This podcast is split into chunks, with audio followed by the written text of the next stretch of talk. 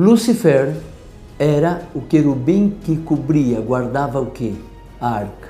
Nosso santuário existe desde o princípio. Ele peca desde o princípio. O que é pecado?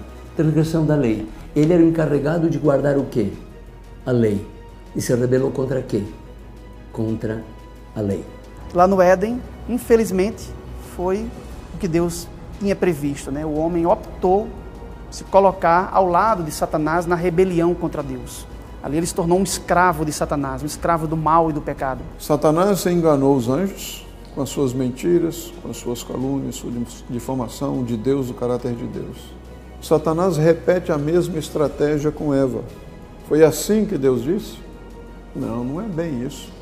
Temos que reinterpretar aquilo que Deus disse. Você não compreendeu direito. Você não fez uma exegese muito exata daquilo que Deus disse. Na realidade, Deus não quis dizer aquilo.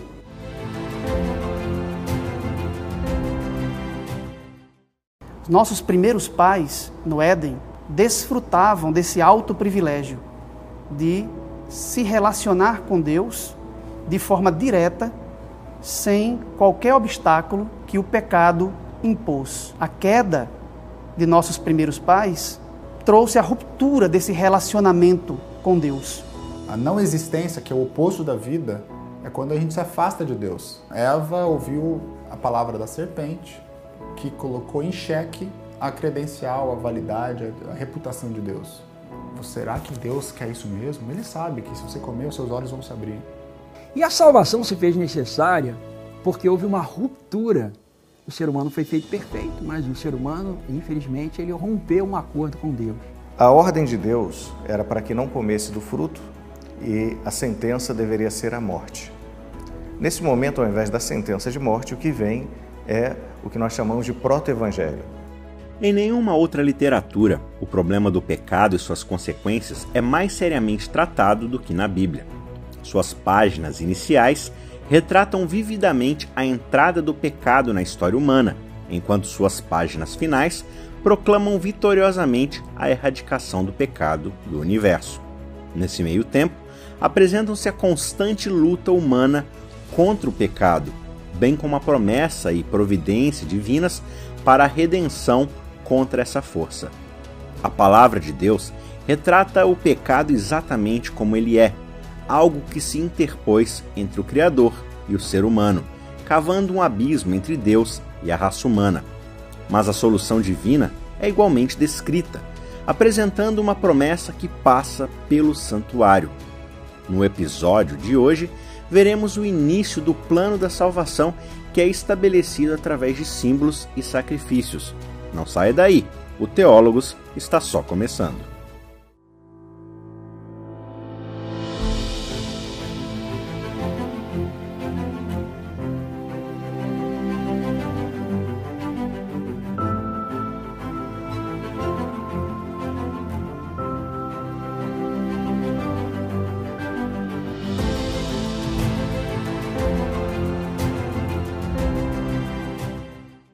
Então Deus disse: se tu come, morre.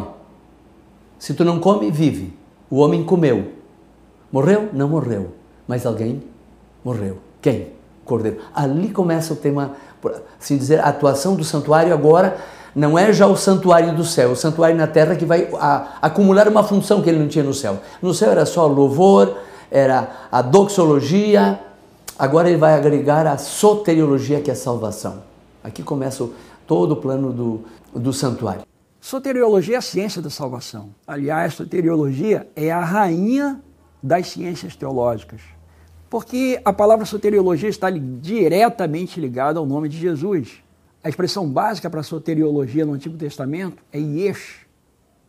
Essa palavra é muito importante porque dessa raiz é que vai vir o nome Jesus, do grego Jesus. E quando foi feito o anúncio do nascimento do Salvador, porque a estrutura de salvação ela começa já na encarnação. Em Mateus, no capítulo 1, versículo 21, está escrito: Ela dará à luz um filho e lhe porá o nome de Jesus, porque ele salvará o seu povo dos pecados deles. O nome de Jesus, portanto, está virtualmente ligado à sua função como Salvador. E a salvação se fez necessária porque houve uma ruptura O ser humano foi feito perfeito, mas o ser humano, infelizmente, ele rompeu um acordo com Deus.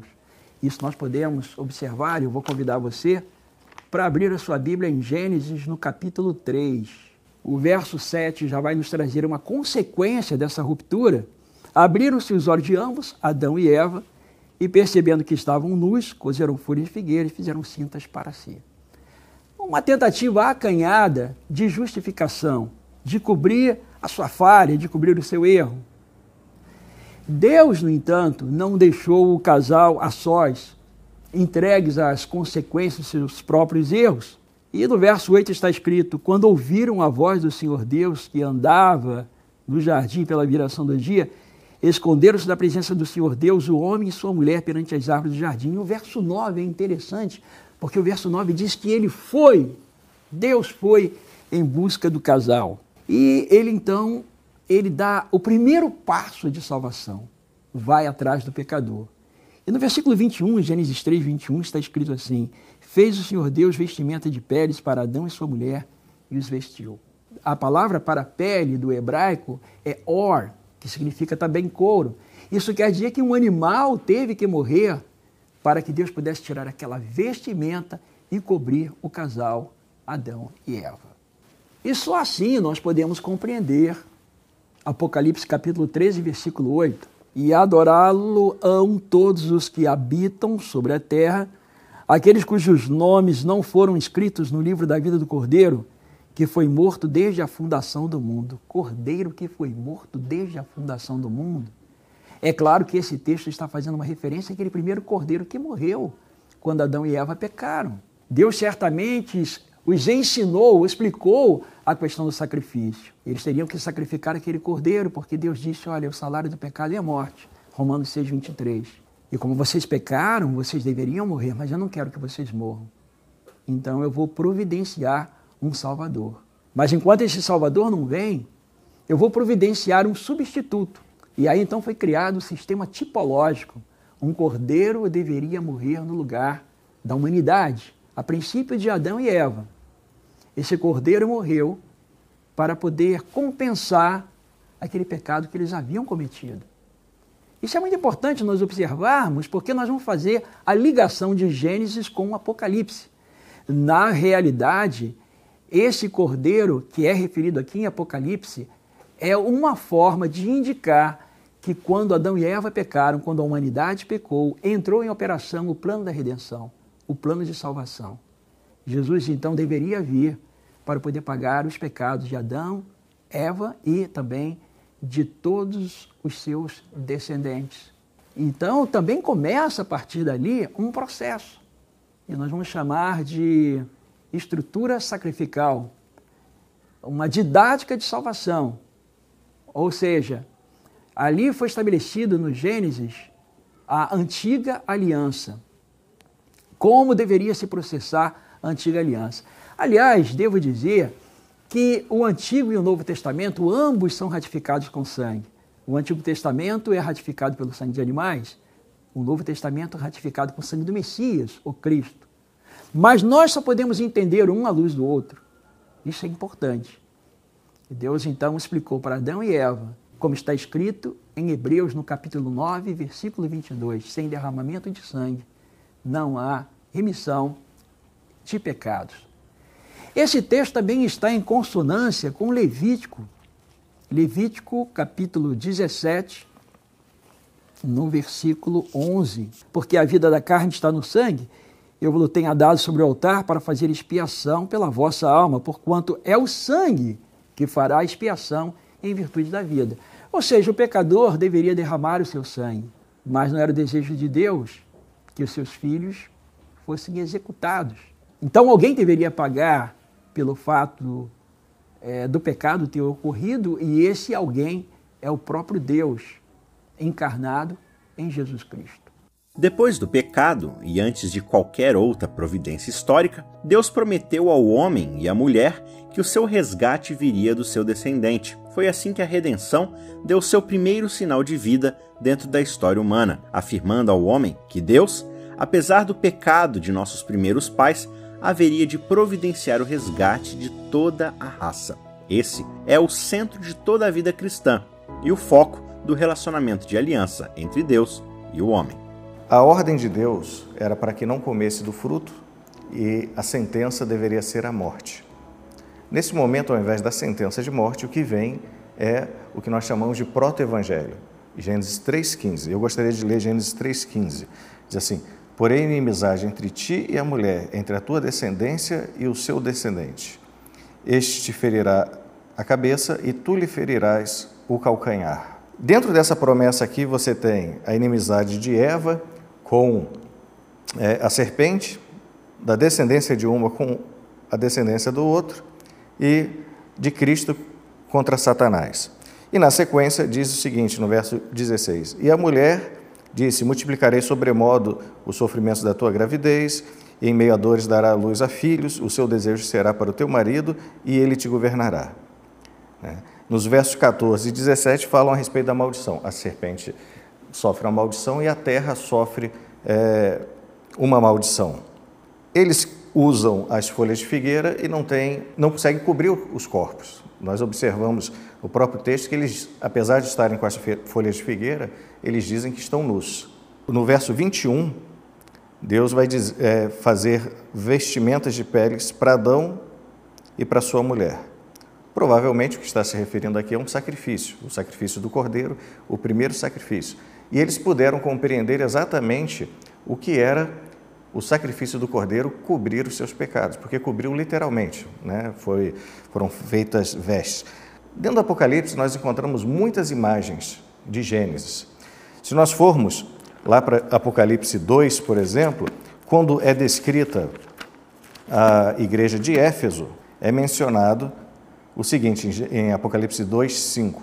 Lembra-te, pois, de onde caíste, arrepende-te e volta para as primeiras obras. Então, essa ideia, já relembrando a queda, e a bênção, é, a recompensa para essa igreja é que ao vencedor dar-lhe-ei que se alimente da árvore da vida, que se encontra no paraíso de Deus. Então, nós encontramos algumas imagens, por exemplo, na igreja de Laodiceia, a orientação é para que use as vestes de Cristo e não as vestes deles mesmos. Eles acham que estão bem vestidos, mas estão nus. Né? E aí o tema da nudez aparece novamente. No em Apocalipse 16, quando se fala sobre a batalha do Armagedon, também a orientação é para que use as vestes. Então, nós vemos aqui algumas é, imagens de Gênesis. Mas o que, que tem a ver Gênesis 3,15 com Apocalipse? Primeira coisa que a gente precisa ver é que, como eu disse no início, o herói do Apocalipse é o Cordeiro. Em Apocalipse 14, verso 1, Diz assim: Olhei e eis o cordeiro em pé sobre o monte Sião, e com ele 144 mil, tendo na fronte escrito seu nome e o nome de seu pai. Após João ver o dragão e as bestas, e eu imagino que ele estava ali assustado com, com tudo isso, a imagem que ele vê em seguida é o cordeiro, e não apenas o cordeiro, mas sobre o monte Sião. Quando nós vamos para o Salmo 2, verso 6, lá diz que o Messias reinaria no monte Sião. Em Obadias 1,17 diz que do Monte Sião haveria livramento. Então, o cordeiro no Monte Sião significa o Messias está reinando, o Messias está livrando. Mas ainda olhando para Gênesis 3,15, talvez o capítulo que nos ajude é, mais é Apocalipse 12.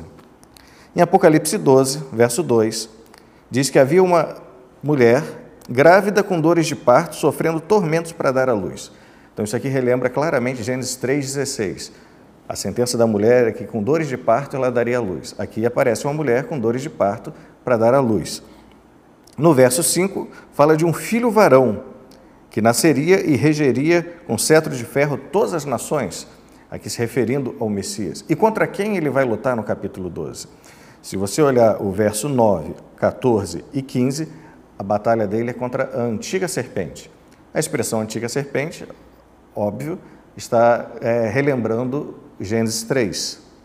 Então, aquela batalha que se iniciou na cruz, agora vai ser travada novamente entre Jesus e a antiga serpente, que é Satanás.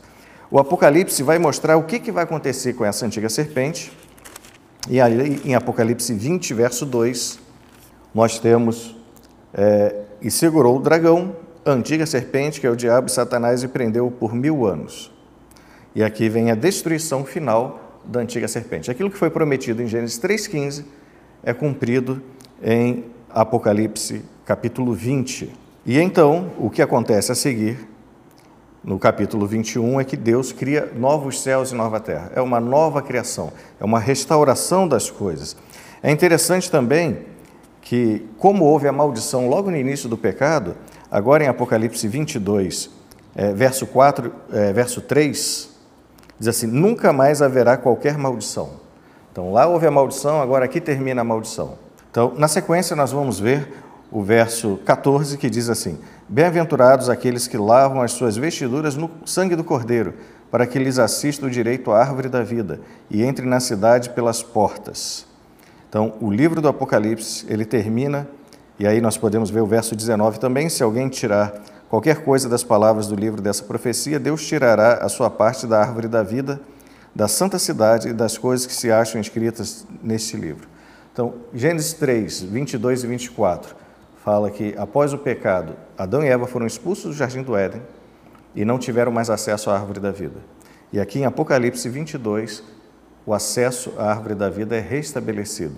O que nós podemos ver aqui é que aquilo que foi perdido lá no início de Gênesis é restaurado em Apocalipse, no final do Apocalipse.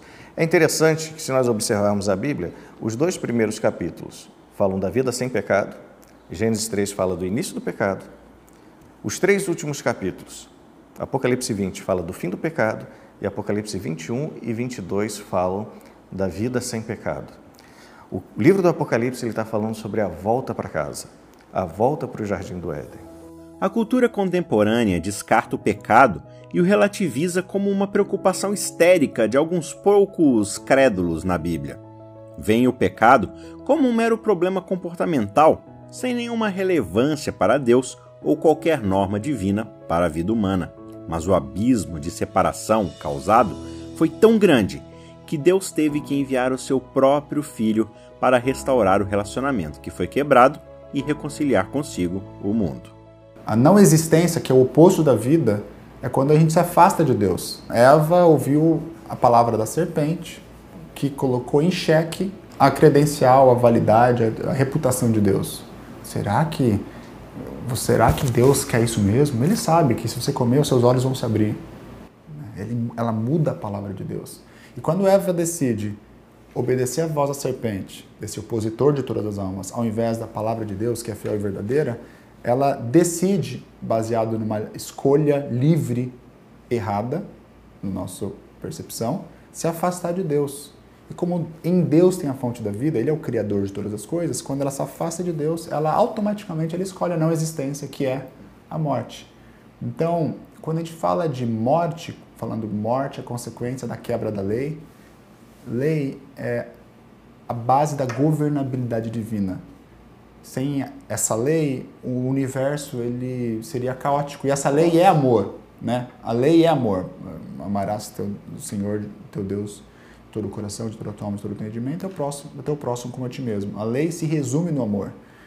Porque Deus é esse amor e esse amor não pode ser entendido se não tiver liberdade. Então, assim, amor, liberdade, Deus Criador, eu diria o seguinte: uh, o Deus Criador, ele só é o Criador, Gênesis 1, 1, depois que existem as pessoas. O que, que Deus era antes de ter criado as pessoas?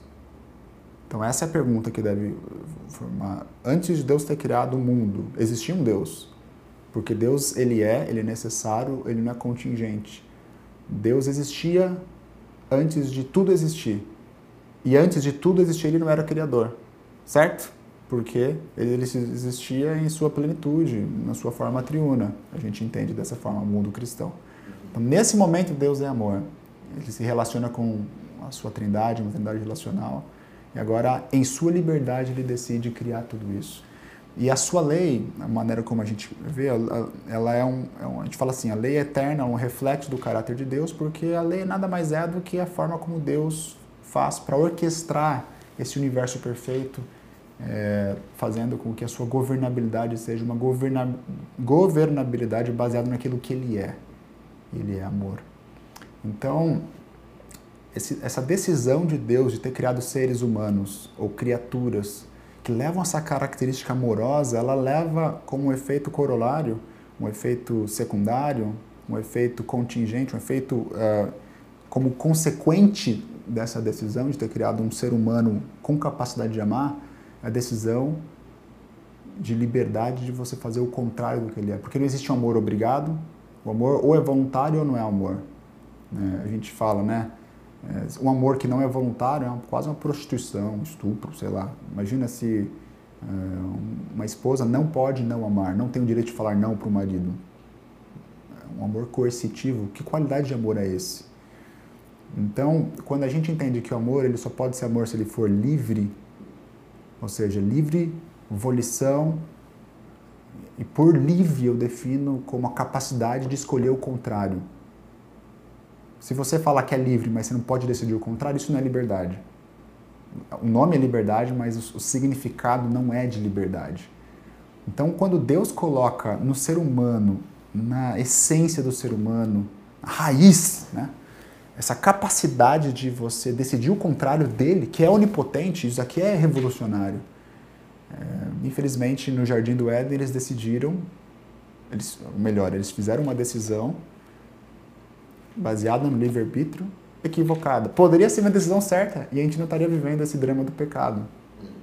Poxa, bem que poderia ser uma decisão certa, mas infelizmente foi uma decisão errada e as consequências nós colhemos até hoje. E agora, é, a solução disso tudo é uma solução que Deus ele vai providenciar para a raça humana. E agora, nós, em nossa liberdade, podemos aceitar a provisão de graça que ele fez para nós ou não. Beleza, opção A, aceitei a provisão de graça que ele fez para mim, para nós, para a humanidade. Essa aliança é feita, uh, os planos de renovação de Deus, eles ganham efeito, e é o que a gente fala de salvação, é o que a gente fala de restauração de todas as coisas, é o que a gente fala de redenção, que é a figura, a metáfora de, do comércio, de comprar um escravo de volta, é o que a gente fala de adoção, a metáfora de um, pai adotar um, um, filho, um escravo. Uh, enfim, existem N metáforas de salvação. E, e, novamente, Deus e o homem se tornam um. É, a gente tem que lembrar que o pecado ele faz separação entre Deus e o homem. E agora o homem não consegue se aproximar de Deus porque Deus é um Deus santo. E ele sendo pecador, se ele se aproximar de Deus, o seu pecado ele vai fazer consumir. Deus, ele é um Deus santo e o pecado não consegue estar na presença de Deus. Por essa razão, o pecador não consegue vir sozinho na presença de Deus. Ele vai precisar de algo ou alguém para fazer essa aproximação e é aí que começa a promessa messiânica de Cristo. Um, o link, o elo que vai poder aproximar o ser humano, que vai poder unir o ser humano que foi desviado próximo a esse Deus que é Criador. Então, o ponto de contato da humanidade com Deus é justamente alguém que é um ser humano e alguém que é Deus. Jesus Cristo é totalmente homem e ele é totalmente Deus, de tal forma que ele é a pessoa correta para fazer essa ligação. Quando Deus criou o homem e o pôs no jardim, Deus desejava um relacionamento pessoal com ele. Nossos primeiros pais no Éden, num estado perfeito, desfrutavam desse alto privilégio de se relacionar com Deus pessoalmente, de forma direta, sem qualquer obstáculo, sem o véu de permeio que o pecado impôs. A queda de nossos primeiros pais trouxe a ruptura desse relacionamento com Deus. E aqui nós podemos estabelecer três elementos fundamentais para a compreensão da doutrina do santuário. Primeiro, o pecado nos separa de Deus, que é santo e moralmente perfeito. Segundo, Deus estabeleceu o sistema de sacrifícios no Antigo Testamento para pôr fim a esta separação que o pecado causou, numa tentativa de reabilitar o relacionamento pessoal com o homem que fora rompido pelo pecado. E, em terceiro lugar, por meio das ofertas sacrificais, Deus procurou ensinar ao antigo povo como ele nos reconciliaria consigo mesmo através do maior e mais perfeito sacrifício de seu filho Jesus Cristo, o nosso redentor. Aqui em Êxodo, capítulo 25, versículo 8, Deus se dirige a Israel, o povo do antigo pacto, com as seguintes palavras: E me farão um santuário, para que eu possa habitar no meio deles, segundo tudo o que eu te mostrar, para modelo do tabernáculo e para modelo de todos os seus móveis, assim o fareis. Deus, procurando uma aproximação com o homem pecador, ordena a Moisés que construa um tabernáculo, conforme o modelo que lhe seria mostrado, para que Deus pudesse habitar no meio de seu povo. Assim como a Bíblia testifica de que Deus tem uma habitação celestial, de que Deus tem a sua morada nos céus, ela também testifica de sua morada na terra, no tabernáculo. No versículo 40, Deus novamente diz a Moisés: Vê, pois, que tudo faças segundo o modelo que te foi mostrado no monte. Aqui nós percebemos que há uma correlação vertical, uma espécie de correspondência tipológica entre o santuário terrestre, o tabernáculo mosaico e o modelo que lhe foi mostrado no monte. Certamente uma cópia do original, que é a morada do Deus Altíssimo, o santuário celestial. Isso fica claro quando vamos ao Novo Testamento, a Epístola aos Hebreus, no capítulo 8, a partir do verso 1, em que é dito: Ora, o essencial das coisas que temos dito é que possuímos tal sumo sacerdote que se assentou à destra do trono da majestade nos céus, como ministro do santuário e do verdadeiro tabernáculo que o Senhor erigiu, não o homem. O escritor da Epístola aos Hebreus fala que Cristo, o Redentor, ao subir ao céu, se assentou à destra, à direita do trono de Deus. Não somente como um rei, como corregente no trono central do universo, mas como um sumo sacerdote, como um ministro do santuário, do verdadeiro tabernáculo que o Senhor erigiu, não o homem o grande, o original, o santuário celeste, onde Cristo ministra e do qual o tabernáculo terrestre era apenas uma cópia.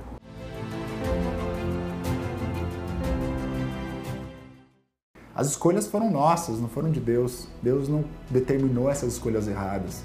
Mas Deus fez um plano de escape, uma válvula de escape que envolveria a si mesmo. Então nós já temos aqui em operação o plano da redenção em vez do homem ser morto, um animal, um cordeiro morre em seu lugar. Gênesis 3,15 é chamado de proto-evangelho porque ele é a base do evangelho. É a primeira vez que é anunciado. E lá você tem toda a informação a respeito da, do plano da redenção, da promessa de um, do descendente da mulher que viria e que resolveria o problema do pecado. O cordeiro que realmente tira o pecado do mundo, de acordo com João capítulo 1, versículo 29, é Jesus Cristo.